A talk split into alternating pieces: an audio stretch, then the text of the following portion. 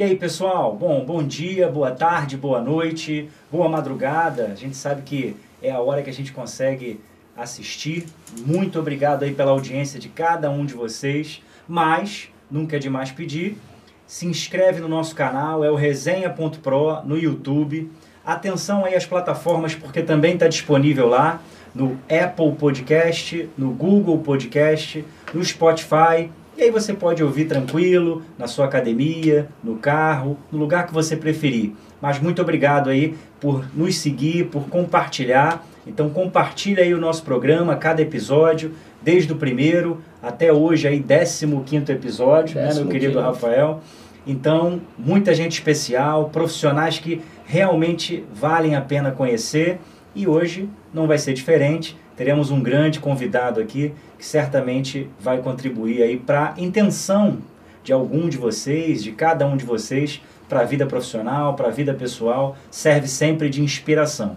Então se inscreve no Resenha Pro, no Instagram, no YouTube e nas plataformas de podcast onde você pode nos ouvir e no YouTube nos assistir e nos, nos ouvir, porque além de podcast já está videocast, né? É isso então aí. se inscreve lá. Augusto Moutella, meu querido Rafael Patrício, vai fazer as honras da casa aí para vocês. Isso aí, meu, meu amigo. Hoje mais uma vez. Tô falando mais alto? Aqui. Tô falando certinho? Ah, Então, tá, gostou, tá de parabéns, tá de parabéns. É, vamos lá, vamos ver se a gente estudou direitinho. Nascido em Três Lagoas, Mato Grosso do Sul, veio para o Rio de Janeiro ainda novo, é, queria fazer agronomia e passou a fazer direito. Bom, Trabalhou com essa bem- origem, né? Com essa É, origem, a pois é, agronomia Mato, tava, Mato tava no... do Sul, no sangue, né? exatamente. Trabalhou desde cedo como estagiário para vários sindicatos de trabalhadores. Ele foi presidente da ANAMATRA, Associação Nacional de Magistrados Trabalhistas, Já tá dando spoiler aí, biênio, pois é, no biênio de 1999 a 2001. É, possui mestrado em letras, foi é, doutor em literatura e estudo, estudos culturais do Departamento de Letras da PUC, foi conselheiro do CNJ no biênio de 2015 a 2017 e no término do biênio foi fazer a caminhada em Santiago de Compostela e eu quero saber dessa caminhada aí, dos quilômetros, quantos dias, como foi. E além disso, além disso tudo, mais um pouco, é pai de gêmeos, Só. só Gêmeos não. gêmeos não, me Quase. mandaram errado. É. Quase gêmeos. Quase. Então, pai de, De dois. repente é o signo. Pode ser o signo, Tá pode ser o signo. E além disso, escritor, é, lançou o seu último livro em novembro de 2011, um livro de contos chamado O Futuro Te Espera. E eu vou fazer um parênteses aqui, Novembro de 21. 2021. É, agora. Foi agora, Agora. agora, ano passado. É, é um livro propaganda aqui. Claro, é um livro de contos. Ó, quem me mandou falou assim, ó. É um livro de contos bem sedutor. Traz uma variedade de contos fundamentados em pequenas circunstâncias cotidianas que provocam profundos sentimentos e emoções enquanto nos vemos nas situações vividas pelos personagens. E quem lê dificilmente não vai se identificar, não vai se encontrar em algum dos contos. Então, nosso convidado de hoje, doutor Gustavo Tadeu Alckmin, muito obrigado por ter vindo, muito obrigado por ter aceitado o convite. É uma honra para a gente. Então, complementando, doutor Gustavo Tadeu hoje é desembargador do Tribunal Regional do Trabalho da Primeira Região, Rio de Janeiro. Desde quando, doutor Gustavo? Desembargador desde 1995. E na magistratura? Na magistratura desde 1989. Bastante tempo. Bastante tempo.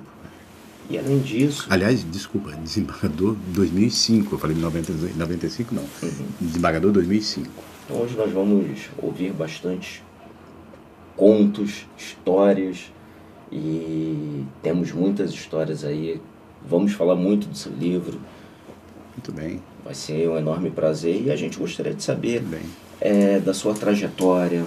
Um menino lá de Três Lagoas veio para o Rio de Janeiro. Por que escolheu o direito? Por que escolheu a magistratura? É, bom, primeiro queria a, agradecer o convite, né, Rafael, Augusto, né, pela eu quando quando você me convidou, eu fiz um passeio pelo pelo Instagram. Uhum. Hoje em dia a gente tem essa, essa facilidade, né? De, você conhece alguém, alguma marca, alguma pessoa, você logo vai fazer lá um, um saber quem, um, um, quem é quem. E percebi exatamente o perfil da proposta de vocês, achei bastante interessante, né? Pela, pela multiplicidade de questões, né? embora com um, foco mais para o direito, mas também abrindo para para outras frentes, para outras carreiras. Achei a proposta bastante interessante. Queria, inclusive, parabenizar vocês, porque esse tipo de iniciativa, é, é, embora seja uma tendência hoje né, na, na, na, na mídia contemporânea, né, mas é, é muito bom ver, principalmente, dois, dois jovens assim com essa com esse perfil. Né? Então, é, queria agradecer, primeiramente, estar aqui, o convite, e contar um pouco da, da, da minha história, né? Falar um é, pouco quem é o, Ge é, é, é, Gustavo. Você, você, você mesmo, quando, quando me, me chamou e falou, olha, é uma coisa de quem é o Gustavo lá e não não o magistrado, não o juiz. Sim. E isso já isso por si só já me já me seduziu, né? É, uma retificação obrigatória que eu tenho que fazer na, na claro. assinatura, obrigatória. Eu não sou pai de gêmeas. Na verdade, eu sou pai de três filhos. Três. Se, eu, se, eu não, se eu não fizer essa retificação, eu vou ter que acertar contas, eu vou ter problemas. eu vou ter problemas. Na verdade, eu sou. Essa história de gêmeas é, é, é porque a diferença entre as minhas duas filhas de idade é de 10 meses. É, quase gêmeas. E a frase que elas mais ouviram na vida era: vocês são gêmeas. então, no... então, assim, então é um equívoco peronomútil, é, tá entendeu? E, mas isso do meu primeiro casamento, no meu segundo casamento, aí eu tenho o João Pedro, é, no primeiro casamento, Gabriela e Isabela, Maria Gabriela e Isabela, e o João Pedro é, do segundo casamento, um, um, jovem de 18 anos que acabou de entrar na faculdade. Então faço essa retificação obrigatória. É o caçula. é o caçula, né? Mas é isso, cara. Eu nasci no interior de Mato Grosso, né? É, é, embora a minha cidade ela fique praticamente na divisa com São Paulo, você uhum. saiu do estado de São Paulo, entrou em Mato Grosso, é a primeira cidade. É, é é uma e por isso mesmo tem uma influência paulistana muito grande do interior de, de, de, São Paulo, né? seja é, na cultura, na música, na, no sotaque. Uhum. Né? Eu cheguei aqui falando porta, porteira, verde e tal. E, e, nos times de futebol, né? E, embora Acaba tendo mais influência de São Paulo do que do próprio muito estado. mais é, é, é curioso que eu, até hoje eu chego as pessoas perguntam é, ainda mais com mais frequência. Você é de Mato Grosso? Sou de Mato Grosso. Bom, o Pantanal é legal. Eu falei assim, hum, não conheço. Como não conhece? Porque assim, que da, da, minha cidade até o Pantanal, eu, eu tenho que é atravessar o estado inteiro, entendeu? Só. Então, assim, então não, não conheço. Você está vendo ele feliz assim? Apesar dele estar tá, se próximo de São Paulo, você acha que ele torce para time de São Paulo? Não. Não? Não. Porque o meu pai. Times, eu falei, isso. É o Corinthians, claro, mano. Que é o Corinthians, claro, o Corinthians, é, o Palmeiras. É Palmeiras. É, eu na verdade, falar que o time dele derrubou o meu de forma injusta esse final de semana você passado. Derrubou, você derrubou o seu, eu não vou nem comentar do meu time, né? Time do... Bom, então estamos diante de um Vascaíno e de um Botafogo. Exatamente. Já deu pra... E de um tricolor fluminense. Na hora ele acertou, viu? Não tem nem dúvida. Não, não, não tem pelo, dúvida. Pela, pela narrativa. Na verdade, meu pai, ele havia morado no Rio muito tempo, algum tempo. Não hum. tempo, mas morado no Rio muito tempo. E, e ele é tricolor. Então, naturalmente, é, naturalmente, pelo não muito também, porque meu irmão é flamenguista. Uhum. e, ele, e, eu, e eu acabei é, torcendo para o Fluminense, então vim para cá. Mas meus amigos eram santistas, palmeirenses, são paulinos, aquelas coisas todas. Tá? E, e com, com 15 anos de idade eu vim para o Rio. né? Porque irmãos do meu pai moravam no Rio de Janeiro e era o lugar mais fácil para eu vir, né? É, eu quase fui para Curitiba, que eu falo que às vezes a, a, a vida dá umas guinadas, né? Sim. É, Eu quase fui para Curitiba, porque um tio, irmão da minha mãe, morava em Curitiba. E, e aí na última hora eu vim para o Rio. Então, essas coisas mudam, né? Muda, muda, muda. muda, muda toda uma vida, né? E quando eu chego no Rio, né? É, para vocês terem uma ideia, hoje Três Lagoas, dentro do estado de Mato Grosso, é até uma cidade razoavelmente grande. Grande por padrão, nós estamos falando de interior de Mato Grosso do Sul. Tem quantos mil habitantes lá, você sabe? Olha, tá com mais de 200 mil. Tá, é, tá uma cidade É uma cidade. Tem, um- tem, não é tem. uma cidade pequena. Não é, não é uma Não. cidade. É uma, e, e ficou um polo grande industrial por conta do papel. Vocês talvez não se lembrem, mas teve um senador que foi, inclusive, presidente do Senado. Foi, aliás, ele foi presidente da CPI do Poder Judiciário. Foi o Ramos Tebet, Uhum. Que era oriundo de Três Lagoas. Então, ele influenciou muito. A Simone Tebet, que hoje é dita candidata, é filha do Ramos Tebet, também de Três Lagoas. Né? Então, hoje, Três Lagoas é uma cidade que tem. é, é, não tem nada a ver com a cidade com, da qual eu saí de lá. Uhum. Eu saí de lá, a cidade não. Eu dizia que um prédio, dizia brincando, gente, um prédio tinha dois andares, que era uma casa que tivesse dois andares, era, era o que tinha de mais. Né? Então, assim, aí eu cheguei no Rio de Janeiro, então, tem, um, tem um deslumbramento, o impacto e o, e o receio, né? Cara, um garoto tímido. É, geograficamente é extremamente diferente. Tudo. Né? Que aí é que eu estou te falando. É, até até a muito, questão né? cultural. Você É, imagina o interior de São Hoje, você ainda fala no Rio de Janeiro, por exemplo, em música sertaneja. Uhum. A música sertaneja que toca aqui, sertanejo universitário, Sim, que sim, toca sim. aqui, é, é a mesma que toca lá na minha cidade. Mas quando eu cheguei aqui, não se falava em música sertaneja, Não, por exemplo. tinha. Não tinha isso. Não tinha isso. Né? Então, até a, a coisa cultural era muito diferente. Por isso, aí assim, eu fui descobrir isso depois no divã, é, que eu provavelmente optei por fazer agronomia. Uhum. Foi a minha primeira tendência. Não, vou fazer agronomia, que talvez seja uma forma de eu voltar, né? Sim. intimamente foi uma forma de eu voltar. E aí te digo, rapaz, uma coisa que pouca gente sabe. É, é muito atribuída a questão da lei de cotas é, de um tempo para cá, né? Uhum. Inclusive é atribuída a ser governo do PT e tal, não sei o quê, mas na verdade começou na UE. A lei de cotas já existia. Existia na época da ditadura militar. Por quê? Você tinha na época que eu, fui- que eu cheguei aqui, década de 70, meados da década de 70, é, no meio da ditadura militar, Uhum. é, o vestibular era chamado Sesgran Rio. Vocês não pegaram essa época. Não, Sesgran mas- Rio. Era um vestibular unificado Uhum. que você fazia e aí você tinha fazia as opções, você tinha na verdade direito a duas opções, carreira e, e- e- e dentro dessas opções as faculdades. Uhum. Evidentemente a maior correria era pelas faculdades públicas. Seria um E- exame, era um exame nacionalizado. Era, um- é, né? mas era no Rio, Rio, sim, era no sim, Rio. sim. E em todos os lugares eram assim, Tá. tinha um Funvest e tal, mas no Rio era o Sesgran Rio. Sim.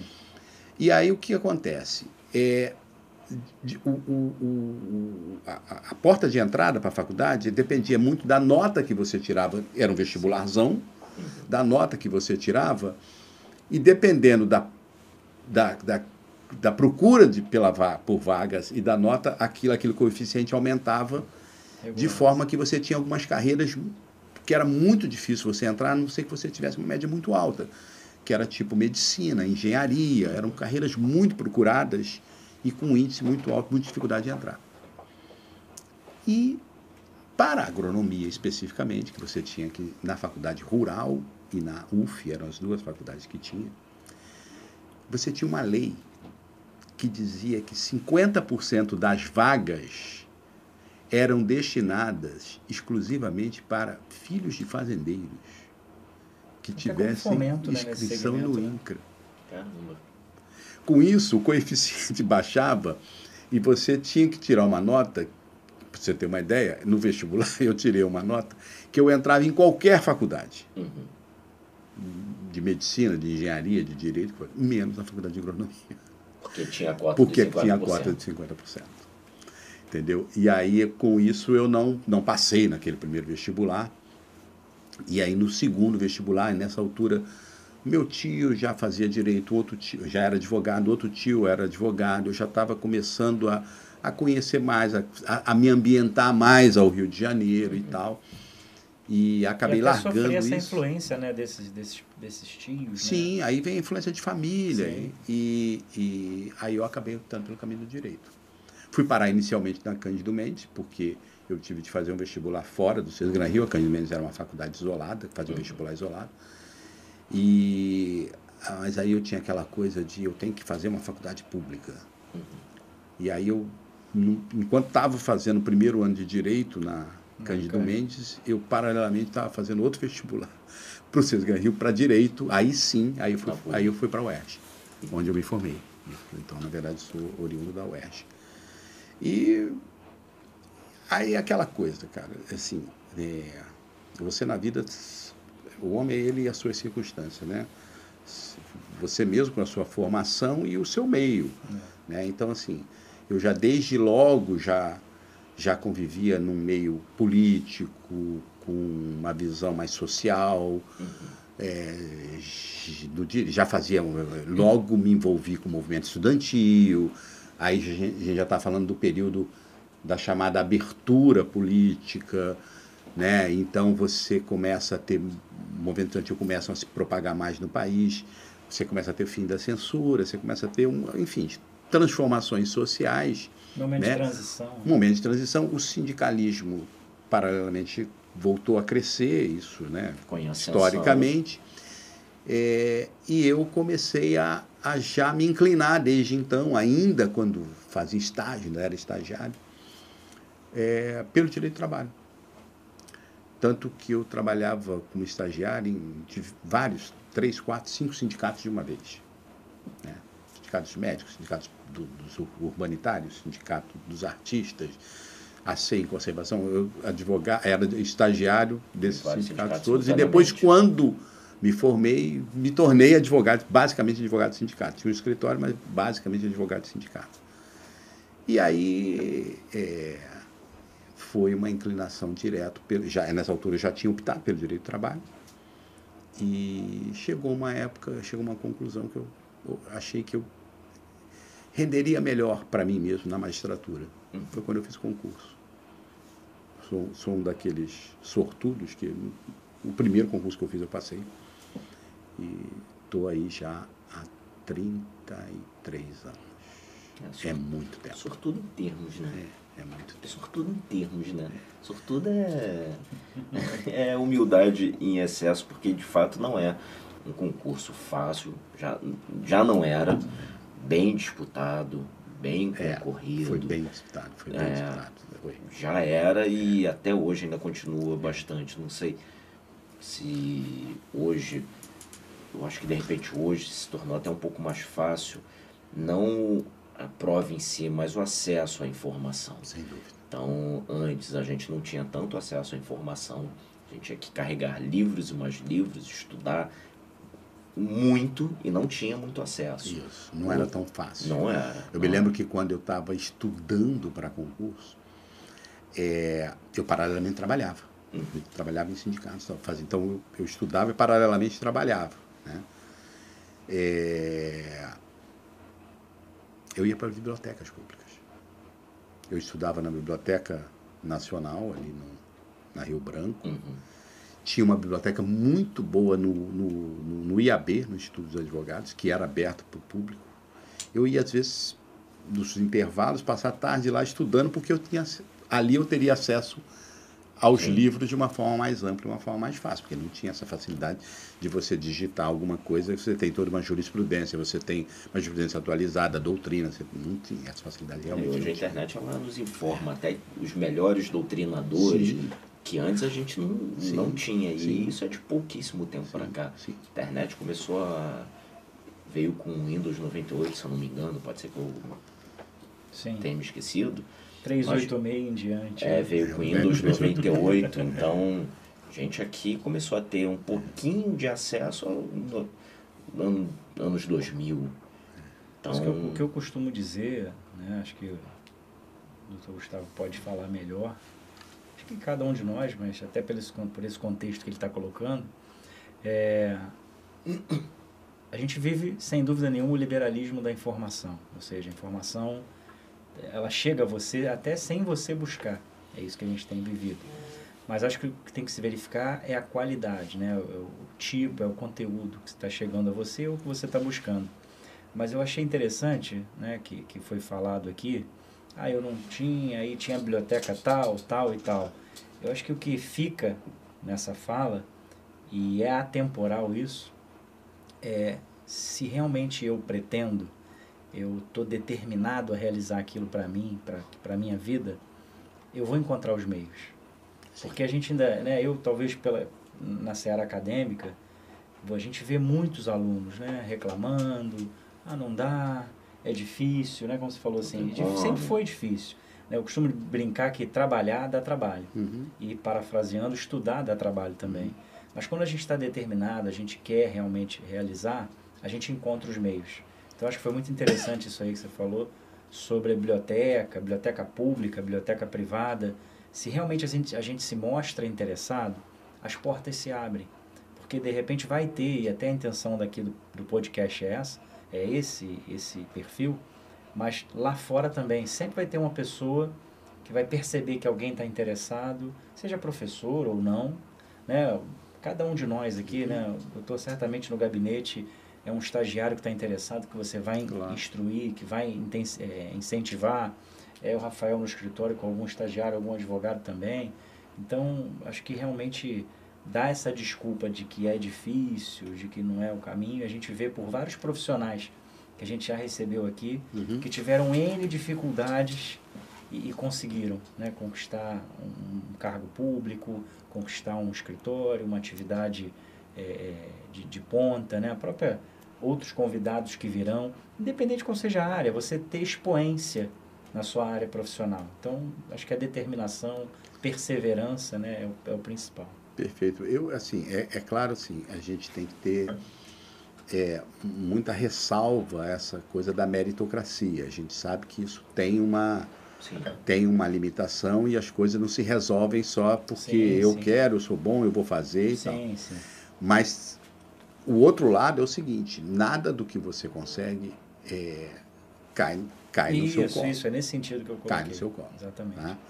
O, o fato de você ser empenhado, ser dedicado, ser disciplinado, por si só pode não te levar a um resultado. Mas você jamais vai ter um resultado se Perfeito. você não for Perfeito. empenhado, disciplinado Isso e- e- e- e lutar com afinco por aquilo que você quer, entendeu? Então acho que assim é, é isso que a gente precisa deixar claro, porque às vezes você fala assim, não, então você está fazendo discurso da meritocracia, não, não é isso. Eu- a gente sabe que nós vivemos num país Não, altamente desigual e que às vezes o seu esforço não faz de você Não é o um suficiente. não é o Mas suficiente. com certeza, Mas sem ele. Não vai, É isso aí, exatamente, é aí. exatamente. É, eu até li, foi um atleta falando, se não me engano, um atleta. É, eu fui campeão por sorte.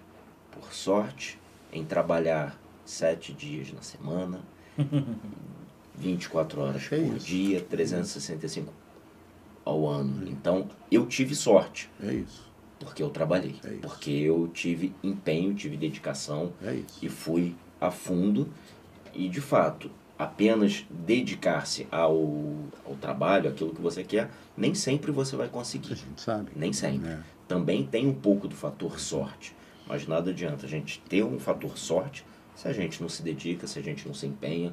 Então eu sou um profissional de alta costura. Então eu tive sorte de ser cooptado para trabalhar numa grande Você tem que empresa. dar uma chance à sorte, né? Mas se eu não, mas é. se eu não tiver preparado, se eu não me empenhar, É isso. eu vou perder essa É sorte. isso, é isso aí. Eu vou perder essa É sorte. isso aí. Mas menino Gustavo chegou no Rio, né? Ele certamente essa é uma situação bem interessante da gente comentar, porque deve ter sido um contraste muito grande, porque, por exemplo, minha esposa eh, veio de uma cidade do interior também para o Rio, né? Claro que ela já tinha estado aqui no Rio outras vezes, mas era a primeira vez que você estava chegando ao Rio, você já tinha estado aqui Deixa eu antes? perguntar uma coisa para vocês dois. Vocês são do Rio? Somos. Somos. Nascido no Rio. Sim. Então vocês nunca vão passar pela sensação que eu e que alguns passam.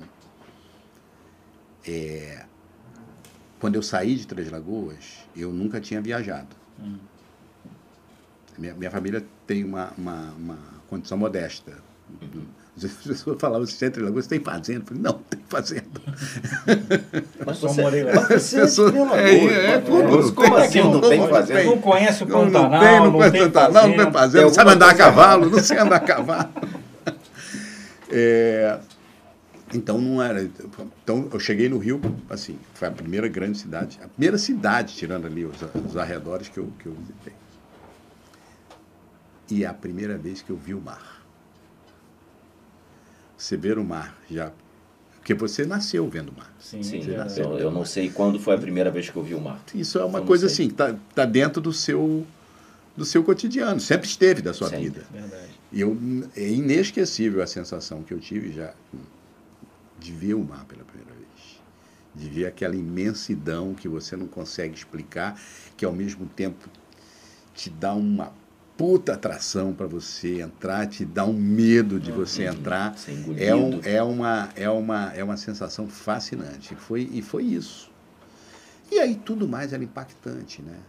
Tudo mais era impactante. Rio de Janeiro sempre foi essa. É, as cores do Rio, né? Sempre foi a capital Sempre do Brasil. Foi a capital, a, a, a cultura, a, aquela coisa de você. Que é- isso é uma característica muito da cidade grande, mas do Rio de Janeiro muito em particular. de você está andando e, e ninguém está percebendo como você está, o que você está vestindo, o que você está fazendo. Você está andando e normalmente as pessoas. Quer dizer, é, é, é, é uma. É um, eu, eu fiquei com muito uma coisa de, de, de, de, de muita atração, muita sedução pelo que era a cidade, mas ao mesmo tempo com muito receio. Até porque eu era muito tímido, né? Eu era, uma- eu era um garoto tímido, né? Muito receio do que, que né? Esse, esses primeiros momentos foram momentos assim, e um momento de construção, né? Só, isso assim, você imagina assim, eu estava na adolescência, que é aquela fase que você, né? Na É, descoberta. é, é, e que você, Oscilando você ao mesmo tempo que você é, é- é imortal, ao- né? Daqui a pouco você é o pior dos seres humanos, né? Que é uma característica da adolescência e tal. É tudo muito intenso. Tudo né? muito intenso, tudo muito intenso, né? Então foi te- teve muito desse impacto, né? E, e- mas felizmente eu fui, aí eu morei inicialmente com, com os meus tios, né? É, aí logo depois fui morar em República de Estudante, né? E normalmente aí eram colegas também que não eram cariocas, né? Gente da Bahia, gente do Maranhão, gente de Minas, né? Colegas assim que até uma, uma- amizades que ficaram, né? Essas Sim, amizades sim. ficam, né? Até hoje, e tal. Mas foi e aí é um processo de construção. Você vai se construindo, né? A partir daí você vai se construindo. Né? Eu sempre fui, isso desde de Três Lagoas, sempre fui muito introspectivo. E nessa condição de ser muito introspectivo, eu não tinha um celular para ficar grudado o tempo todo, né? Eu tinha os livros. Então a minha introspecção se dava o meu refúgio pelos livros. Aí eu lia enlouquecidamente, entendeu? Era só bengala, era Era aquilo que você bengala, se apoiava. É aquilo que me apoiava. Hoje em dia a gente entendeu? consegue se É. apoiar num celular, É, tá no você ambiente. Está no ambiente e tal. Você eu, se apoia eu, no eu, celular. era um livro. Então, assim, é onde eu me refugiava, é onde eu, é onde eu ficava, é o meu lugar. E a- até hoje, né? A literatura ainda para mim exerce. Como a uma- gente evoluiu, né? Na verdade, Sim. não retrocedeu, né? A gente tinha um refúgio muito melhor Sem antigamente. né? dúvida, sem dúvida. Com todo sem respeito à dúvida. tecnologia que Sem nos é é. extremamente útil, mas Porque é isso que vocês falaram, quer dizer assim, ao mesmo tempo que a internet hoje te dá muita informação, ela também desinforma isso, muito. isso aí, isso aí. Até porque você não sabe. Eu fico brincando com meu filho. Meu filho, ele, ele é. O tema dele hoje é questão, essa questão da, da, da guerra, né? Uhum. Então, ele é um defensor lá da Rússia e tal, enfim. Mas eu fico falando para ele, João, eu não sei que informação que é. Qual é, a, qual é a informação idônea que chega, nem de um lado nem de outro. Isso isso. Porque você recebe muitas É um- informações, é. só que você não sabe se filtrar ali qual é a idoneidade das informações, onde é que está. Né? Então a internet tem, tem, esse, tem essa característica de você conseguir selecionar, o que é muito difícil, aquilo que é efetivamente idôneo do que, que não é idôneo. Né? É, a internet passou a ser realmente uma ferramenta extremamente poderosa e ao mesmo tempo, claro, Perigosa. proporcionalmente perigosa por conta dos fake news, das fake news, né? Então você consegue manobrar e aí de repente uma geração da nossa para mais para as mais novas, né? Para as mais recentes, é, não se dão o trabalho de, de ter esse aprofundamento. A primeira impressão é tomar aquilo como uma premissa Uhum. absoluta de, Uhum. de legalidade, de veracidade, de, de realidade. Então a gente vai, vai sendo prejudicado realmente, né? Você falou do teu filho, no caso, 18 anos, né? Isso. Então é realmente, ou, ou os adolescentes, ou já os jovens, você percebe muito isso. Eu, não, eu tomo aquilo como verdade. Verdade. é. Mas foi meu amigo que me mandou. É, é. Então certamente E é até, válido. e até mesmo algumas coisas que a mídia manda pra gente, manda pra todos nós. O que, que é a verdade da mídia? É a verdade que lhe beneficia? É a ver- verdade que não, não beneficia a sociedade? Qual é a verdade que a mídia entrega? Nós tivemos sérios problemas nos últimos anos com a entrega da mídia, uma entrega falsa, vendendo como, verda, como se verdadeira fosse. Gente, já com o nosso lugar de fala, é, me desculpa, Augusto, mas a reforma trabalhista veio com a promessa de que aumento de empregos, aumento de, da média remuneratória da sociedade como um todo, e a gente na época já sabia que não era. Mas era interessante para a mídia falar que seria a precarização? Não, mas isso foi o que ela vendeu, isso que ela entregou. Então, até mesmo a mídia, dependendo da mídia que a gente for seguir, a gente for ouvir, é muito complicado. A gente está com a guerra da Ucrânia e Rússia. E qual é a verdade que a gente É recebe? isso. Qual é a verdade? Qual a mídia que me entrega a verdade? Será que alguma mídia está entregando a verdade? É isso. Tenho muitas dúvidas. E muitas das vezes eu percebo que não. Muitas das vezes eu tenho uma percepção que o que está falando ali foi completamente diferente da informação que eu tive ao longo da minha vida, da história que a gente teve ao longo da vida. Então a gente tem que ter muito cuidado com as informações que a gente É, você, recebe. você, é, essa discussão ela é bem, bem complexa, né? Muito. Primeiro, primeiro você tem uma, uma discussão quase que filosófica do que, que é verdade. É verdade isso aí. Né? É uma discussão, é, é, se, eu for, se eu for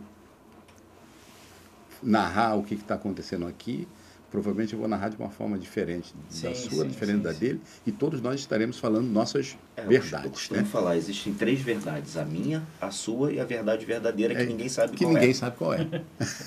eu sempre eu, é, isso é uma é, é uma coisa que eu sempre é, é- é meio meio lugar comum no mundo do direito e eu ouvi muito isso na magistratura e de alguma forma cheguei a repetir muito isso. O juiz tem que buscar a verdade real. Só que é um é, aí você está lidando com o impossível. O que, que É é, a verdade real? É, o do Se direito o que- vence a melhor verdade, né? Eu já ouvi É, isso também, né? Então, Porque o, o que chega, pra, por exemplo, o magistrado, para o juiz, quando ele vai julgar, é as narrativas, as verdades que foram trazidas numa, numa prova oral, numa testemunha. entende? E aí, a partir daí, o juiz vai dar a sua interpretação àquilo que foi dito. De acordo com a sua verdade. É a verdade a sua verdade. autos, né? E quando ele vai dar a sua interpretação, necessariamente ele vai dar essa interpretação munido dos seus conceitos, da sua história, da sua ideologia, da sua que é impossível. É impossível O- a gente se o- desligar. É essa Se essa é, essa coisa assim é, é preciso às vezes ficar muito clara porque assim é uma coisa é a imparcialidade. O juiz ele tem que ser imparcial. Essa tem que ser a principal característica do juiz. Nós tivemos há pouco tempo caso aí que se tornou notório de um juiz parcial. Então uma coisa é a imparcialidade. Outra coisa é a neutralidade, né? Outra coisa é, é você imaginar que o juiz é um ser é, que está acima do, do que dos consegue se conflitos, destacar da sua que se- persona, é, né? E aí, não. Você necessariamente, quando eu interpreto uma, uma lei, quando eu aplico a lei, eu necessariamente faço essa aplicação munido dos meus conceitos e da minha ideologia e da minha. Agora, é, isso não pode afastar o, a característica da imparcialidade. Eu não posso me tornar, a partir daí, um juiz parcial. Sim. Né? Eu acho que eu tenho como premissa básica que nós vivemos numa sociedade desigual, em que isso se apresenta muito, de forma muito característica, numa relação patrão-empregado. Tá? Em resumo, assim, isso, isso, essa é uma premissa que eu, como juiz de trabalho, tenho. Isso não quer, isso não pode ser confundido em hipótese alguma, que todo conflito que eu vá julgar de um patrão-empregado, eu vou dar razão para o empregado. Independente do que Independente do que, do, é, que me, do, que me, do que me veio sim, no, sim, no sim. processo, entendeu? Então, são duas questões diferentes, né? Isso a gente está falando de uma verdade do ponto de vista quase que filosófico. Agora, você tem, é, é, quando, essa, quando há uma, uma intenção de você distorcer aquilo, os fatos, Uhum. que é o que muita, muitas vezes a, a mídia faz, a política faz, e, e aí você tem que ter o filtro correto. Você citou o exemplo da reforma trabalhista, que é, eu vivenciei, eu vivenciei a reforma trabalhista hum, dentro dos bastidores dela. Na época que ela ainda era um projeto de lei, Poucos artigos. tinham sete artigos. Sim. Tinham sete artigos. Eu, eu era conselheiro do CNJ. E eu fui chamado para falar numa audiência pública na Câmara dos Deputados. Nossa, que diferença. Eu não sabia dessa origem. Ela tinha sete artigos. É. E eu me lembro que quando eu fui, fui, fui falar, fazer a, a- nessa audiência pública, estava ainda rodando prazo para as emendas. Uhum. Eu retornei cerca de um mês depois para falar numa segunda audiência pública.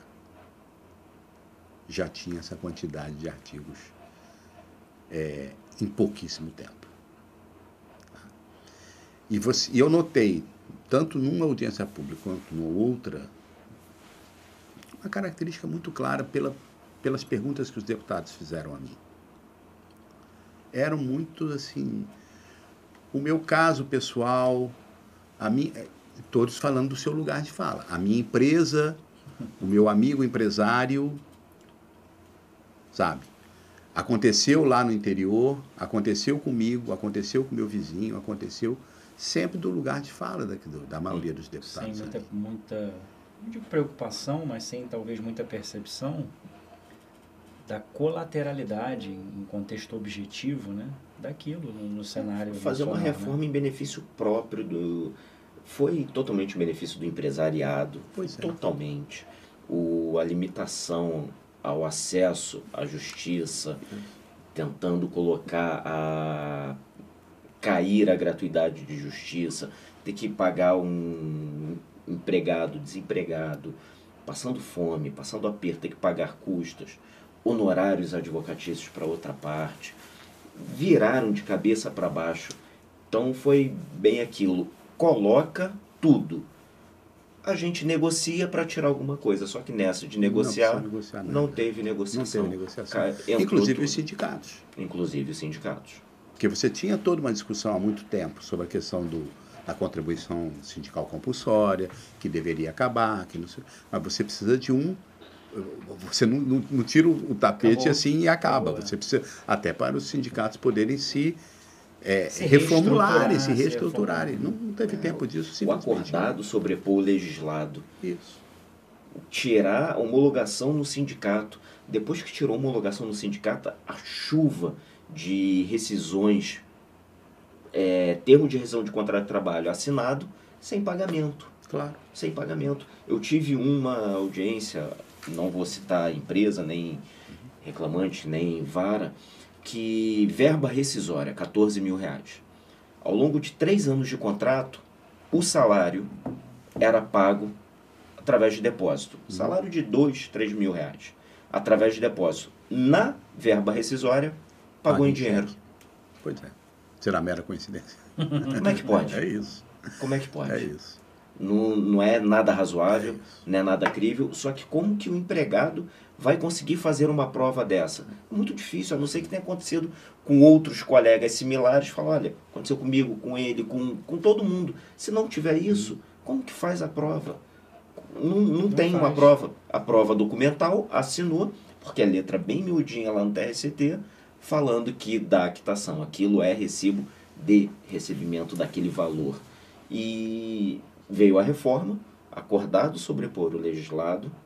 Para quem não sabe, acordado, para quem não entende, é um acordo entre empregado e empregador, acima de tudo e qualquer coisa.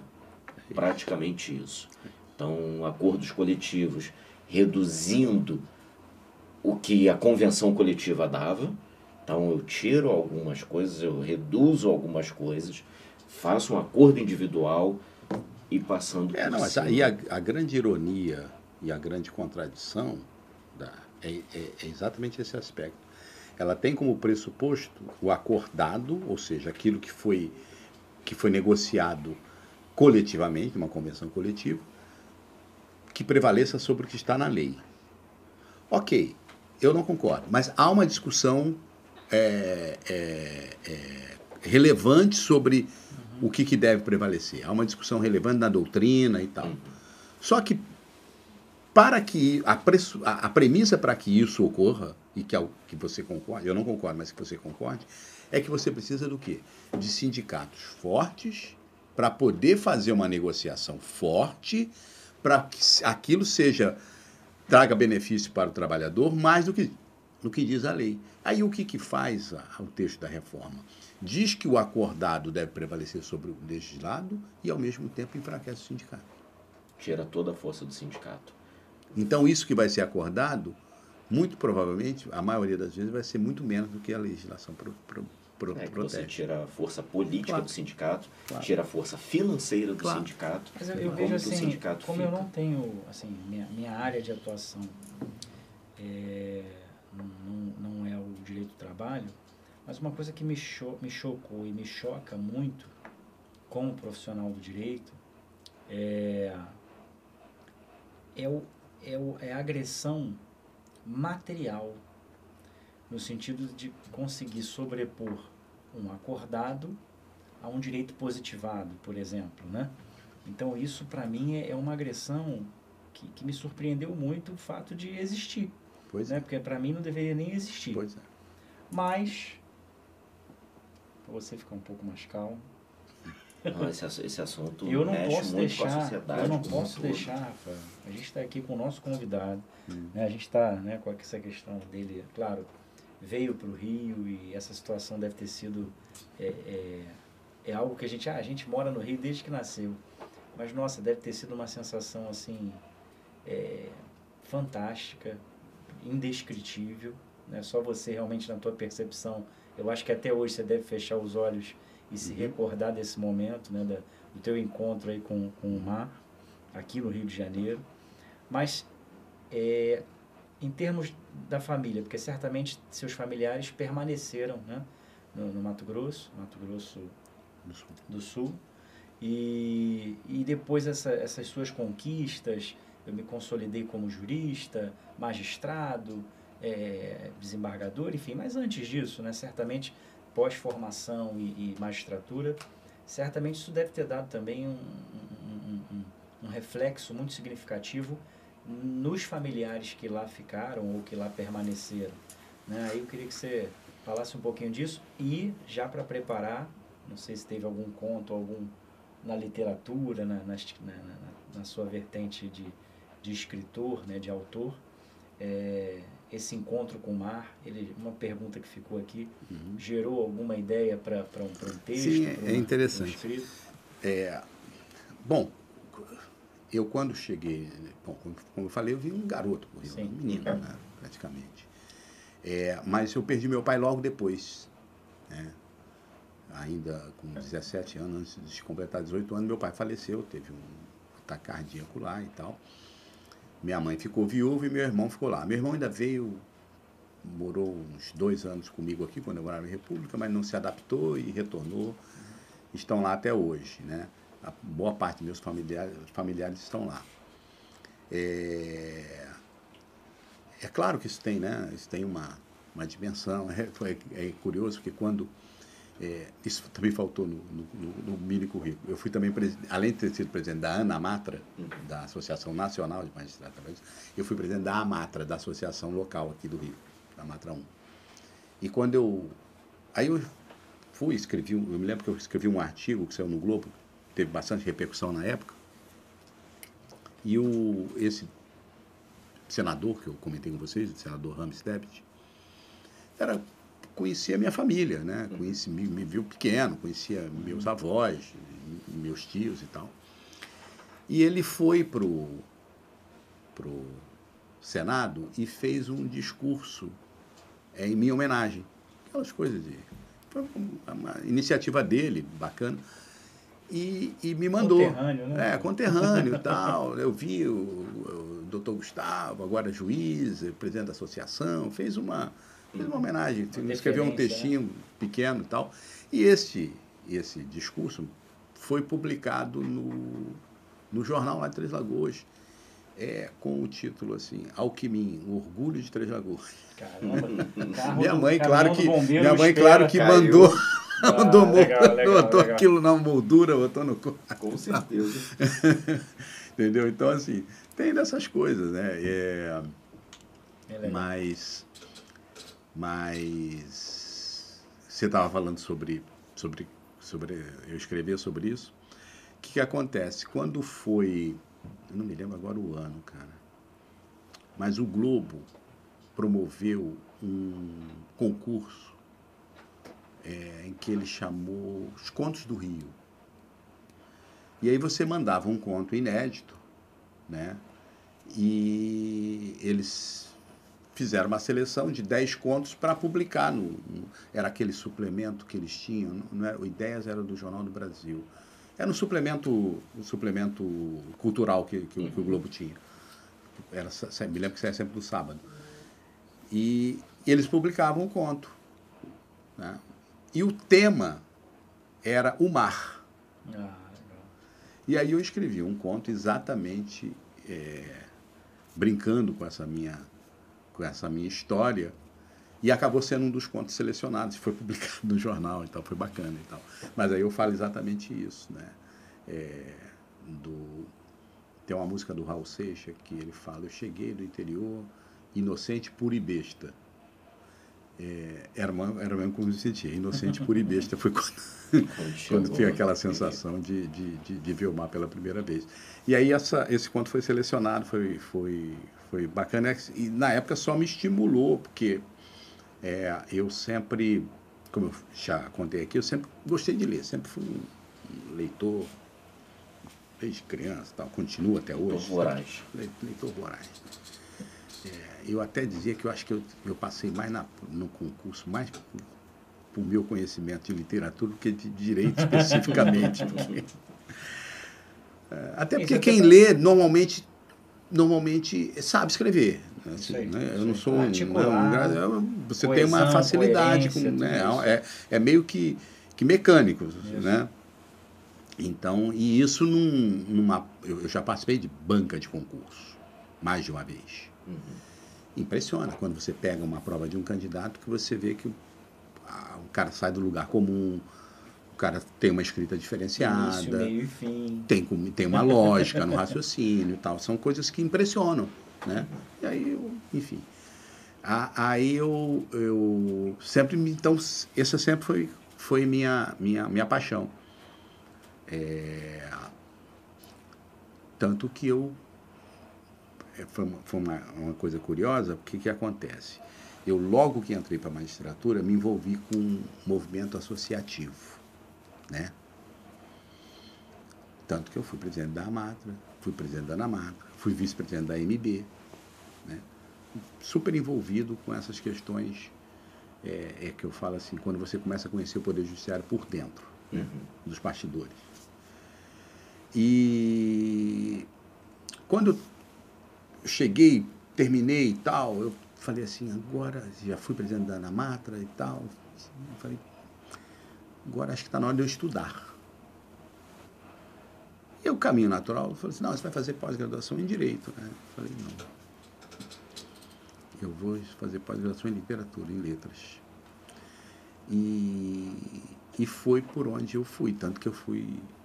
Eu, eu tenho mestrado e doutorado na PUC em Letras e Literatura, voltado sempre para a literatura. E, e, e sempre escrevi, só que eu deixava sempre na gaveta essas coisas, né? Aí quando eu publiquei esse conto, eu fiquei animado. Falei, pô, eu não escrevo tanta bobagem assim na literatura, porque Deu certo. houve uma alguém, seleção. alguém gostou. alguém gostou, pô, nem que seja uma, Pô, uma comissão. No gostou, jornal, entendeu? que é o jornal. né? Assim, é, e aquilo me estimulou a continuar escrevendo e tal. E aí até que é, aí vem uma segunda etapa da minha vida. Aí eu me envolvo no CNJ, né? Que foi um período muito interessante, porque aí você sai do direito do trabalho, sai do dia a dia e você muito começa. Exatamente.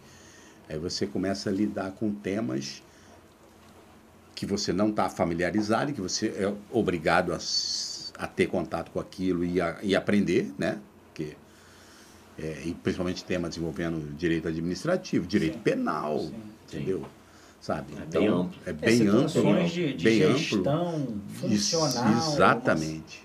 Ge- Gestão de algumas. uma- uma- porque você tem, além de, no CNJ, além de você julgar os processos né, administrativos, é, reclamações e tal, você também vai traçar estratégias para o próprio Poder Judiciário. Sim, sim. Uhum. O controle que eu defendo muito é isso. O controle ele não pode ser pura e simplesmente melhorou muito já, mas recuperar a ordem do, do que está errado, ante ao que está errado. Uhum. Mas sim manter o curso para que não saia para o errado, manter o curso do que está certo. É isso. E aí políticas preventivas, políticas de orientação. Exatamente. Né? Isso é Exatamente. muito importante. A gente, durante muito tempo, vivia, né? e a minha parte de pesquisa também é toda nesse sentido, de ter maior efetividade de políticas públicas, direitos fundamentais. Mas, assim, é, muitos órgãos de controle tinham essa, essa, essa tônica, né? essa máxima. Estou aqui só esperando algo de errado acontecer, porque esse é meu papel, corrigir o que está Uhum. errado. Quando, na verdade, corrigir o que está errado deveria ser totalmente coadjuvante. É isso. Eu preciso orientar, eu preciso estruturar, eu preciso estar sempre é, aperfeiçoando e, e é o que a gente chama de educação de expertise, né? Tendo as escolas dentro desses organismos de controle para instruir. Então eu, eu, acredito muito num sistema que tenha essa característica, né? E É isso, isso. vem acontecendo. Isso vem poucos, acontecendo. mas vem acontecendo. Vem acontecendo. Com as suas dificuldades e tal, mas vem. Então foi uma experiência muito rica em termos de profissionais do, do- no, no Conselho Nacional de Justiça. É, até que esgotou, eu, você citou, eu fiz o caminho de Santiago. E o caminho de Santiago me fez. É, é, é, é um momento. Eu, eu fiz o chamado caminho francês, né? Que você sai dos Pirineus e se atravessa os Pirineus você e vai veio para pela- até o caminho de- Santiago. de ponta a ponta. De ponta a ponta. Foram 33 dias, né? Quantos quilômetros? 800? Isso, 800 e pouco. 800 quilômetros. Então, você imagina, o que você mais tem é tempo para pensar, né? Sim. Só Sim, refletir, refletir sobre a Foi vida. sozinho, sobre- mochila sozinho, costas. sozinho, sozinho. Acho. ah, Você. Não sei já tiveram experiência do Caminho de Não. Santiago? Não, Não. É, é, é uma experiência que você pode fazer acompanhado. Com um amigo, ou, com a mulher, esposa, que for o caso, enfim. É, mas é um outro caminho. O- É um outro tipo de caminho. Né? O caminho sozinho é um caminho que você. Você não está sozinho, você encontra as pessoas, você faz Sim. amizades, você. É, é, é muito interessante porque é gente do mundo inteiro, mas todo mundo consegue se comunicar. Uhum. Né? Você consegue se comunicar com um coreano. Sim. É impo- até importante estar sozinho Isso. para poder aproveitar, Aproveitar, as companhias do caminho. Né, exatamente. Então, assim, e é um momento que você fica muito com você, que você, né? É muito Foi difícil ficar com inspirador. você? Hã? Foi difícil ficar com Não, você? porque eu sempre gostei de ficar comigo. Eu sempre gostei de ficar comigo mesmo. Né? Claro que tem alguns anos de terapia nas costas. Né? Também não é assim, né? essa facilidade toda. Né? Então, É, mas foi, mas foi muito interessante. Então, quando eu voltei, eu voltei assim, eu já fiz muita política na profissão, eu já cheguei ao. É, você chega no CNJ, você só não está. Só quem não está sujeito a te responder, a responder ao CNJ é o Supremo Tribunal Federal. Sim. No mais, todos os órgãos estão sujeitos a te responder. Então, quer dizer assim, É do ponto de vista, externo do é, do ponto de vista assim, né? de uma Né? vaidade que eu pudesse ter, eu cheguei num, num lugar. Sim, sim, né? sim, sim. né? E estudei, estudei literatura. Agora está na hora de eu fazer literatura. E aí eu resolvi entrar para uma oficina literária, que é de um, um professor muito conhecido, Ivan Proença, e ele foi o primeiro a me estimular. Olha, agora você está sem publicar um livro, com seus contos e tal. E aí eu cheguei agora esse novo é, é, é um, um- a, gente nunca está velho para nada, né? Eu É acho. um novo prazer da um vida. novo prazer da vida, entendeu? Então assim é uma coisa é que eu tenho um me novo desafio, é um dedicado novo e tal, prazer. novo prazer. E são novas etapas, né? Eu acho que a vida a gente vai construindo essas etapas, vai fazendo esses caminhos. O Caminho Santiago tem uma metáfora muito interessante com relação a isso, né? Você é, primeiro tem uma coisa de que foram 33 dias viajando em que o seu consumo é zero, a não ser para sua alimentação. Você imagina você fazer uma viagem que seja a Paraty e você não consumir nada? É o que você faz. Por quê? Porque você só pode ter nas suas costas, que se recomenda, 10% do seu peso. Então você passa num. Você está numa cidadezinha pequena, você entrou numa cidadezinha pequena, passa em frente né? uma, passa em frente uma vitrine, tem uma camiseta lá bacana. Você fala assim, pô, maneira essa camisa, pô, Mas. vai, vai ficar aí. Vai pesar nas Não, costas. Vai, vai, vai pesando no final, né?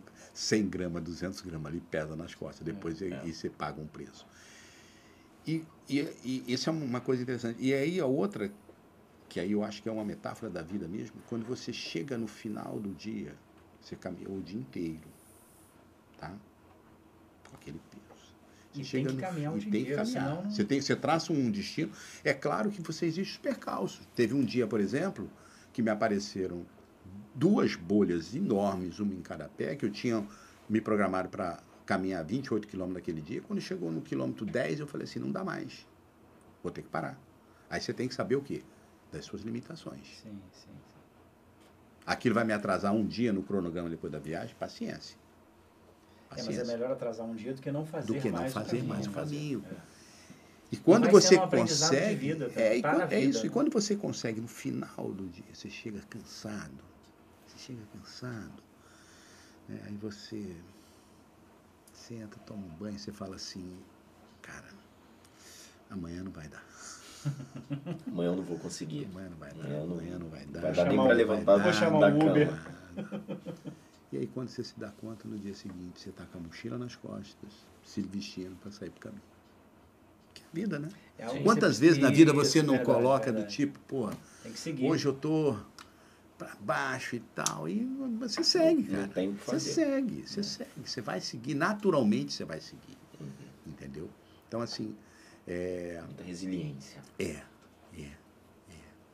E aí você tem que ter disciplina, você tem, é uma, é, um- é, um- é, um- é uma coisa que eu recomendo, que eu rec- pretendo, pretendo voltar um dia, É, eu pretendo mas fazer é uma também. coisa que eu recomendo Eu tive- bastante. quando eu tive na Europa, era uma questão muito corrida, né? De, de- de- de- não era só turismo.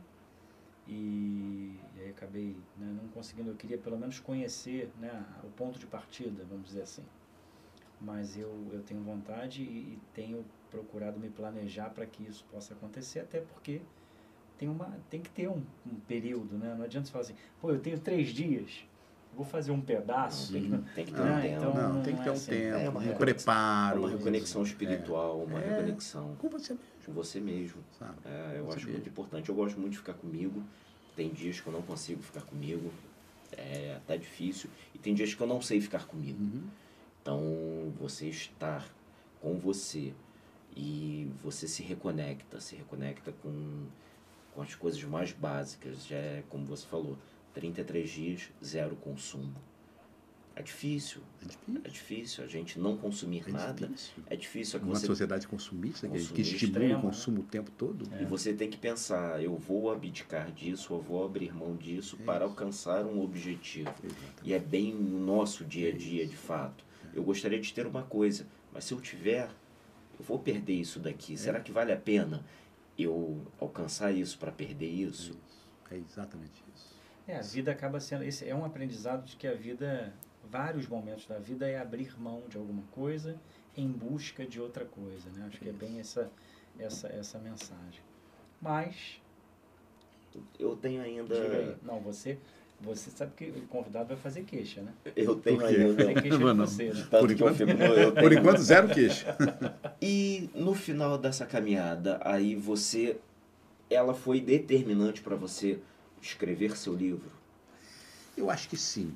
Ela foi determinante para muita coisa na minha vida pessoal, íntima, é, é, de, de reolhar o mundo. Tem quanto tempo essa, essa, esse, esse... É, eu- 2017, eu, foi 2018. 2017. Final de 2017. É, não tem tanto tempo assim. Não, não tem tanto tempo. Após ter saído do CNJ, tanto, né? Foi até ter saído do foi o biênio CNJ. 15, 17. E foi assim, é um, é, é um. Porque você vai chegando à conclusão, eu, a gente fala dessas coisas, né? Você lê o currículo, eu acho bacana. É, não, foi presidente da Namatra, foi presidente da Matra, foi conselheiro do CNJ, fui ouvidor, fui não sei o quê. É, é- bacana, mas assim, mas é, são coisas que na verdade não tem nenhum valor do ponto de vista da essência da vida, entendeu? São, são títulos, foram, foram caminhos que eu trilhei e que eu, e que eu valorizo pra caramba. É, tem um É, é a, minha, né? a minha história se deve a esses caminhos trilhados, entendeu? Mas, é, mas não são coisas que me envaidecem no sentido de que, é, olha, eu sou o máximo por causa disso. Não tem. Então, assim, o caminho faz você rever um monte de conceitos. Quer dizer, fez para mim, né? Claro, cada um tem a sua experiência, né? Rever um monte de conceitos do que, que é importante na vida realmente, Sim. né? Eu acho que o importante, cara, é você estar bem com você mesmo. Mais do que eu, es- mais do que eu estar bem para os outros, sabe? Sim, sim. Uhum. É estar bem com você mesmo. É, e como tem pessoas que, que brigam consigo, né? É Claro, coisa. claro. Você briga com, com você, há sempre uma preocupação. O que, que o outro vai pensar? O que, que a sim, outra vai pensar? Aceitação. Que é aceitação. Tal. E, e, e- então, e isso automaticamente me levou a, a buscar a criação pela literatura, porque é um lugar que hoje efetivamente se tornou o meu lugar de prazer. E é o que eu pretendo dar prioridade hoje. Para o meu lugar de prazer, o meu lugar de, de, de encontro comigo mesmo. Eu acho que eh, a, a literatura hoje me propicia um encontro comigo mesmo. Né? Embora eh, a- você vê assim, alguém me perguntou, não, mas esses contos, até porque tem uns contos que são em primeira pessoa, né? É, é a sua história, aconteceu com você? Eu falei, Pode ser. pode ser ou não. Fica no imaginário. Entendeu? Eu, é, é claro que eu estou em todos esses contos. A Eu gente, tem, estou a gente tem uma necessidade de responder todas as perguntas da nossa vida, né? Uma coisa, isso, isso, isso me, me, me, eu me cobro bastante. Nem tudo vai ser respondido. Não. Nem tudo é para ser respondido. Nem tudo é para ser respondido. Nem tudo Entendeu? tem resposta. É É. isso. É Nem isso. tudo tem resposta. Entendeu? Então, assim, é o que eu Eu falo. já estou querendo ver esse livro aí. É. Mas, claro, eu estou ali em todos os contos e não estou em nenhum, porque não. Não, não, não, não. Aqueles fatos não necessariamente aconteceram comigo, ou aconteceram da forma. É o que a gente está falando da coisa da, da- do narrar, né? Quando você narra, eu narro é, aquilo que eu imaginei, que eu vi, que está na minha cabeça. E que não necessariamente quem vai estar lendo vai estar imaginando da mesma forma Exatamente. que você Exatamente. quando escreveu. Exatamente. É, você falou no início que você tem três filhos, duas meninas e um menino. É, eu tenho um filho só, Augusto tem um. Falei certo agora, né? Augusto? Eu falei, a gente tem um É, filho. ele né? falou, nosso filho. Pô, já está até achando estranho. Eu sou filho de. Nós somos três. Uhum. E quem tem mais de um filho, em geral, costuma falar: eu não tenho filho preferido. E o conto? Assim como os filhos, não tem um preferido? Ou você tem algum conto que é aquele que mais te tocou? Eu tenho um conto, sim. É um conto que, na verdade, ele se chama Balada da Fotografia, que é um, um menino que vai tirar uma foto. É um menino que vai tirar uma foto. Um menino de seis anos que ele está em frente a uma locomotiva, uma Maria Fumaça, Uhum. e ele tem que posar e, e sorrir para o fotógrafo. Né? E estão as mães. E, e aí eu, eu consegui fazer uma brincadeira que eu gostei muito, que é uma mistura do, do passado com o presente. É o, é o, um velho, de, um idoso, né? hoje em dia um cara de 60 anos igual a mim, é idoso, então um idoso de 60 anos, olhando para a fotografia e vendo o menino, e o menino conversando e tentando sorrir para o fotógrafo sorrir. Então, enfim, é uma brincadeira que eu faço com essa coisa do passado e presente, que é um conto que eu gosto muito. Porque aí Os entra assim, e eu tirei uma encontrassem, foto, né? eu tenho uma foto em que eu, com seis anos de idade, estava em frente uma Maria Fumaça, Esse uma fotógrafo locomotiva. é você hoje e É, o menino Isso, é você agora no sim, aquelas sensações ali podem estar, posso Pode estar ali ser. ou não. A única coisa objetiva é que assim, existe uma foto minha com seis anos de idade em frente a uma locomotiva. Agora o resto é, é imaginação, é um fantasia, é vê. coisa, entendeu? E lançamento do livro? Fala um pouquinho aí, Gustavo. Vou fazer o lançamento na quinta-feira, dia 31, né? É, vai ser na Leonardo da Vinci, né? Ali no centro E da ali no cidade, centro da cidade e tal, a partir das 5 horas. Então, E- vocês que estão assistindo, hoje, dia 31, vá lá, Leonardo da Vinci, prédio, ali é Rio Branco um me- Oito- 185? 185. 185, exatamente, então exatamente. tem uma rampinha, Isso. desce a rampinha, ele fica lá à esquerda, tomar um café, então recomendo. Fala de novo aí o lugar. É Avenida Rio. Branco, partir das 17. 17. 17 horas, a partir das 17 horas, corram lá, vão lá prestigiar. Centro do Rio de Janeiro. compram o livro. Eu certamente quero ler, estou bem curioso. Na livraria mais charmosa do Rio. Na que é a livraria Leonardo mais da charmosa. Né? Não, ali é, beleza, é muito né? gostoso É ali. bem bom. muito gostoso. Tem área E ali depois escreve aí no, no podcast que, que você pensou, né? De repente, não só do menino na fotografia, Isso, isso. mas de tantos outros contos, mas ele não vai fugir do, do conto que você vai perguntar, não. Não, e chegou agora. Chegou a hora, chegou a hora. Então a gente chegou no ponto que a gente, pelo menos Augusto e eu, a gente espera bastante, que são os causos. Então, Ah, é, eu tô falando conto, a gente tá falando de conto De aqui conto. no livro, né? Uhum. São os causos. os causos da resenha. Conte-nos um caos Olha, que você é, vivido. eu não consegui, rapaz, você vê, você, você- eu não consegui lembrar de nenhum caos engraçado. Mas eu tenho dois episódiozinhos, que muito rapidamente. Um eu me lembrei quando a gente estava falando sobre essa coisa da verdade, mas que tem a ver com o ofício de juiz e que eu acho muito interessante. E são dois episódios que marcaram muito a minha vida de juiz. Um a gente estava falando essa coisa da verdade, né? O que, que é verdade, o que, que não é verdade, né? o que, que é mentira. Né? E quando o juiz vai, é, principalmente o juiz do trabalho, tem essa característica com a oralidade. Uhum. Ele, né, muito do, do que ele decide é feito no que as partes, né, o reclamante e reclamante trazem para ele nos depoimentos e principalmente as As testemunhas. né. É, e todo juiz já se, se deparou com testemunha que evidentemente está mentindo, que evidentemente está querendo distorcer a verdade e tal. Então, não é essa a questão. Isso aí é esse tipo de testemunha. Mas eu me deparei uma vez com um caso, uma testemunha. Era um senhor negro, muito negro mesmo. Falo muito negro porque, assim, não era, é bem, e, assim, meio um cara de uma pessoa até castigada pela vida e tal. Bem senhor. E eu comecei a tomar o depoimento dele. Ele era testemunha do reclamante. E ele começou a entrar em umas contradições de datas, de horários com ele mesmo. E aí eu, eu não, eu passei com o concurso com 28 anos, eu era um garoto. E aí comecei a me dirigir mais autoritariamente para o De modo mais enérgico. mais né? enérgico, o senhor fala a verdade e tal. É, aí eu, eu percebi que ele não estava conseguindo entender direito. Aí, de certa altura, me deu um estalo. Eu perguntei para ele assim: o senhor sabe que dia é hoje? Aí ele falou. Ah, o dia tal, por exemplo, vamos supor, não vou me lembrar agora. Era uma quinta-feira, ele falou assim: segunda-feira. Dia da semana, dia do mês. Ele não se lembrava. Aí eu comecei a perguntar a ele assim: e o Natal? O senhor se lembra de quando é o Natal? Ele não sabia.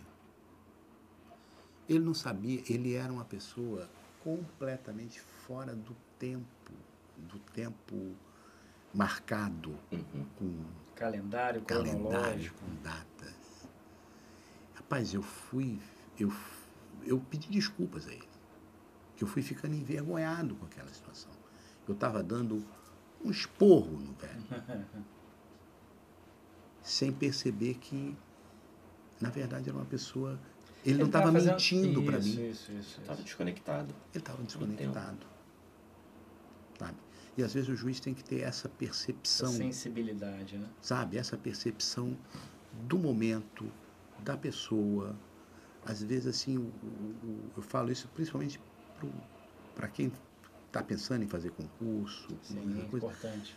É, cada processo é um processo. E aí entra o outro caso que eu queria contar, que também aconteceu comigo. Quando você entra para a magistratura, entrei na magistratura muito novo, então são muitos processos, muitos processos e tal, e você. Aquela avalanche, né? Uma Sempre das na- acusações da reforma trabalhista, que a reforma trabalhista é que a, a Justiça do Trabalho tem milhões de processos, até, até se, se causou uma. eh, Deu, deu vazão uma grande mentira de que era que tinha 80% do, das reclamações trabalhistas do mundo. Uma grande mentira que depois. Só o Brasil Só tem. o Brasil tem e tal, aquela coisa. Mas um fato é, isso, se- tinha muitos processos para julgar. Muitos parecidos, muitos os temas muito parecidos, porque a gente vive num país em que a, a, a fiscalização não existe, o descumprimento da lei é sempre o mesmo. Os descumprimentos que eu pegava, assim que eu tomei posse, eu costumo brincar. Eu tomei posse em 89. Se eu pegasse uma pauta de uma sessão de audiências e visse as partes envolvidas, estariam as mesmas empresas de ônibus, os mesmos bancos, sabe, os mesmos supermercados, com as mesmas reclamações. Mesmos casos. Então você pega essa avalanche, essa coisa que você.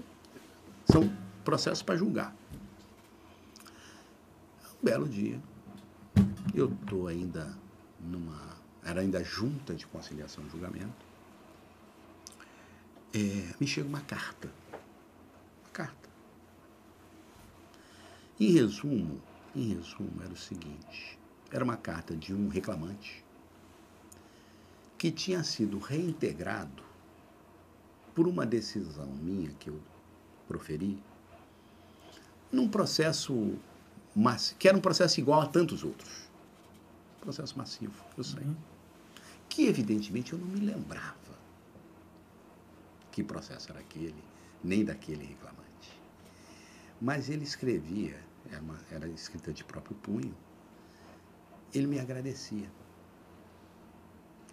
Ele estava me agradecendo porque, graças à liminar que eu dei e ele reintegrando, ele pôde conseguir alcançar o tempo de serviço dele. E com isso ele conseguiu se aposentar e com isso ele conseguiu tirar um dinheirinho e se mudar para o Ceará e pagar a faculdade da filha. Nossa, é. Bacana. Então ele estava no interior do Ceará, me mandou essa carta do interior do Ceará para me agradecer e termina de uma forma muito comovente, dizendo: Olha só, é, sinta que aqui, o- Vossa Excelência, tem um amigo e, sempre, e quando vier aqui à minha cidade, por favor, me procure. Se eu faço questão que se eu fique hospedado aqui em casa, que faça uma visita. Rapaz, Acho que é questão de gratidão do, do ser humano para com o outro ser humano, sabe, né? Ele percebeu Augusto, que ali não tinha só um magistrado, né? Mas mais do que isso, Augusto, me fez perceber que atrás de cada processo tem uma pessoa Isso. com uma história e uma situação muito específica e que para essa pessoa aquele processo é o mais importante do mundo. Sim. E para mim vai ser mais um processo. Mais um processo de hora extra, mais um processo de não sei o quê. Para essa pessoa não. Para essa pessoa é a coisa a mais. Então me fez nessa hora, nessa hora, Rafael, eu parei para pensar o seguinte, assim, que juiz que eu sou e que juiz que eu quero ser. Isso foi um, foi um divisor de água na minha vida Verdade. profissional. Que juiz que eu sou e que juiz que eu quero ser. Sabe? Para não se deixar levar Levar pela, ali, né? pela, Que não, que não é fácil, não, é Não uma é? questão de desídio, Não, magistrado, não nada é, não. disso, mas É a É coisa de você é entrar na banalização da Isso, sentença, isso, você isso. banalizar, sair sentando, sair assinando, sair assinando, sair assinando, e esquecendo que as subjetividades que De cada cada, caso, são processo. histórias. de cada caso. É, eu costumo falar lá no escritório que alguns clientes falam, ah, doutor, meu processo não tem tanta importância. Já peguei processo de sete dias de trabalho, um mês. Vai falar, ah, o meu colega que tem processo aqui, ele trabalhou lá cinco anos, seis anos. E eu sempre dou a mesma resposta. O que importa para mim não é o quanto o seu processo vai dar. É porque aqui no seu processo tem uma história que você viveu, tem dias da sua vida, tem sofrimentos, tem angústias ou até felicidades. Então, para mim, não é porque o processo vai dar um décimo do que de outro que ele vai ser menos importante. Então, olho para o seu processo da mesma forma que eu olho e às vezes o seu menor de valor para mim vai ter muito mais importância do que um que vai ter um, um valor bem considerável, tanto para o reclamante quanto para mim, dos honorários. Então, é bem isso que você falou, não é. Cada processo é uma história, cada processo tem uma dor, cada processo tem uma felicidade, tem um, um abandono do lar para poder entregar ao trabalho. Já cansei de pegar situações em que mais importante para o empregado, às vezes, era desabafar ali para o juiz da Verdade. Ter a oportunidade de falar. né? né? Tem alguns clientes que eu chego, vou falar de acordo, ah, tentar fazer acordo, doutor, não quero acordo de nada. Mas por que? Não, eu quero que o juiz decida. Então esse vai para a justiça do trabalho em busca da justiça. Eu falo, olha, mas qual é o risco de você receber menos, de ter, não ter testemunha? Ele fala, não tem problema. Eu quero que o juiz o decida juiz, né? O É juiz. o, o meu processo. É isso. É exatamente isso. É. E a gente, eu acho que aí o magistrado tem que perceber isso. Sim. E aí eu volto para a literatura. Eu acho que a literatura me tornou um magistrado muito melhor. Porque o que, que a literatura te faz? A literatura é uma coisa do. é, é, como diz o Caetano naquela música, colocar mundos no mundo, né? Você amplia o seu olhar para o outro, para o que está acontecendo, por aprendizagem, enfim, você amplia o seu olhar. E isso é fundamental para o juiz na hora de julgar. Fundamental na hora de olhar esse caso, olhar especificamente, às vezes olho nos olhos. Por isso que eu tenho ressalva, sem querer estender o tema, as tais audiências telepresenciais. Embora eu entenda toda a importância da tecnologia, tudo isso que está acontecendo. Mas às vezes esse olho no olho Precisa. é fundamental. Eu Fundamental até para o juiz decidir. também- É, eu sou dessa, dessa A expressão também. corporal, o corpo É, fala. Claro, Como bastante, fala. bastante, bastante. Tem uma, tem uma só para corroborar com isso. Teve uma vou chegar perto aqui, senão o Rafael ele, Pois é. ele me- me aplica multa no podcast. É, uma desembargadora também, não vou mencionar nome, até porque eu não tenho permissão dela, mais uma desembargadora da Justiça Estadual, né, Uhum. do TJ. E uma- me lembrou agora essa fala, porque ela Fala um pouquinho mais alto, que senão Ela- o Luan que vai brigar com a gente. Falou que ficou bom, desculpa. Pô, tu viu que ele tá. É. Aqui, é, e aí ela, ela falou pra mim assim. Pra mim não, né? Na verdade ela tava falando com outras pessoas, eu tava aguardando para que a gente pudesse tratar de um, de um processo. Mas foi uma situação que me chamou a atenção nesse, nesse trato pessoal. Era uma situação de um, de um restaurante, um shopping do Rio de Janeiro, e o restaurante estava tendo uma severa multa por conta da administração do shopping. Isso tem muitos anos. Uhum. E não era um processo meu. E porque o shopping dizia que, embora ele tivesse permitido, as mesas estavam inviabilizando o trânsito de pessoas. Geralmente o restaurante ele avança um pouco com mesa né, Sim, para fora, sim. no espaço de alimentação. Cara, mas foi sensacional porque ela falou assim: aí eu tive que fazer o sacrifício de convidei a desembargadora fulana de tal, demos um passeio, sentamos lá, tomamos uma cerveja. E eu constatei que não está atrapalhando a passagem das pessoas. Mas eu achei aquilo sensacional. E, e, e, e, às vezes eu, realmente eu percebo que não um tom de crítica nem nada, mas de fato às vezes o magistrado precisa ter essa, essa conduta. Claro que é, é, como eu comentei, que não é uma desídia, não é algo pessoal, é muito processo, é um volume Eu muito sei, grande de verdade. situações. Mas às vezes isso é necessário né, de estar ali em loco, de visualizar, de ver quem é, ou de ver a situação. Agora, realmente, é, não é possível que se faça isso com toda e qualquer situação. Mas tem situação que não tem jeito. Eu achei muito, muito curioso essa, essa fala dela, foi logicamente engraçado, né? E, e realmente ela pôde perceber. Talvez só no papel ali, né? Ah, foto de gente passando, tudo isso pode ser objeto de, de manipulação, a melhor verdade que a gente Uhum. falou, né? Uhum. e, e, e realmente prejudicar. Mas eu achei essa, essa postura, né, como foi falado aqui também, muito interessante. Falta. Acho que a tecnologia está aí para nos auxiliar muito e nos auxilia. Foi uma fala nossa no começo, celular e Claro. tudo mais.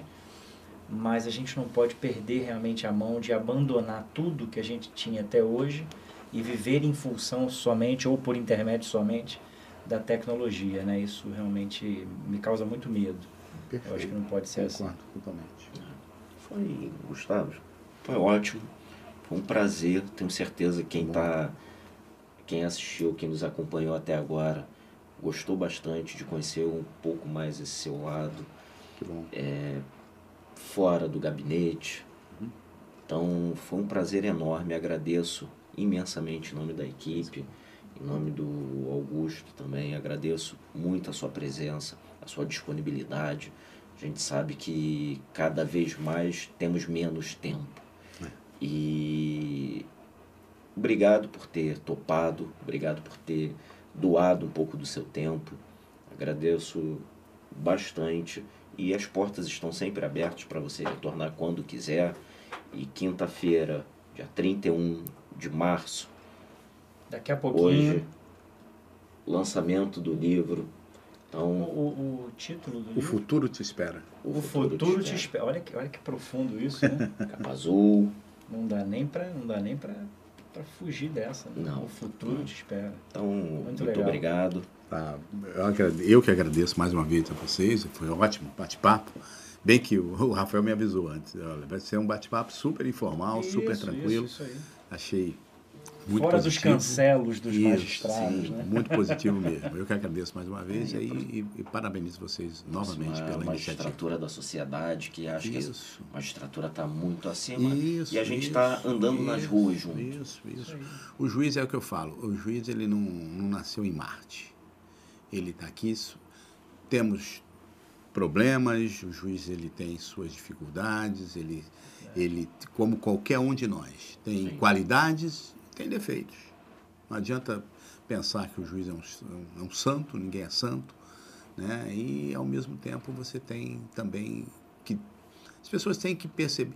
É, é- é- é curioso porque quem vai ao judiciário quer uma figura da autoridade. Né? Ok. Enquanto no exercício da, da função, ele é autoridade. Agora, saiu dali, né? uma pessoa como qualquer um de nós, Precisa é pai, ser, né? é torcedor de futebol, gosta de. Cuida de um- obra, às Cuida de vezes. obra. Normal. É, vai, toma uma cerveja no bar, no restaurante, faz, enfim. Verdade. Com, com todas as limitações que todos nós temos Sim. com relação a isso, da- aos exageros e tudo mais. Mas enfim, é isso. Isso aí. Vive a vida, né? Como todo e qualquer ser humano. né? Pois é, é isso mesmo. Bom, doutor Gustavo, muito obrigado. pela sua participação e esperamos aí agora, agora né, ele tem várias câmeras aqui, né? Estou me sentindo no Faustão, quer dizer, Faustão não, que ele não está mais na Globo, então não estou mais me sentindo no Faustão. É, bom, pessoal, muito obrigado. A presença do Dr. Gustavo aqui conosco hoje certamente contribuiu aí para quem é da, da vida jurídica, vida profissional jurídica, mas sobretudo né, nos engrandeceu muito com essa vertente fortíssima da literatura, dos contos e não deixe de comparecer aí ao lançamento. O livro certamente também vai estar disponível Tá para venda Amazon. Amazon online, né? E muito obrigado. Resenha.pro, lá no YouTube, no Instagram, nas plataformas de podcast, embora a gente seja muito mais chique, videocast, mas nas plataformas de podcast aí disponíveis para vocês, Apple Podcast, Google Podcast, Spotify, beleza? Tudo Muito obrigado. um pouco. E não se esqueça, se você ainda não É, curtiu, um dá o recado aí, like um aí, aí. como a rapaziada fala. Então, se você não curtiu, curte aí, compartilha, comenta Se e inscreve, se sobretudo. inscreve. E muito obrigado vocês terem ficado conosco até esse momento. Até a próxima, até semana que vem. E Luan, a vinheta.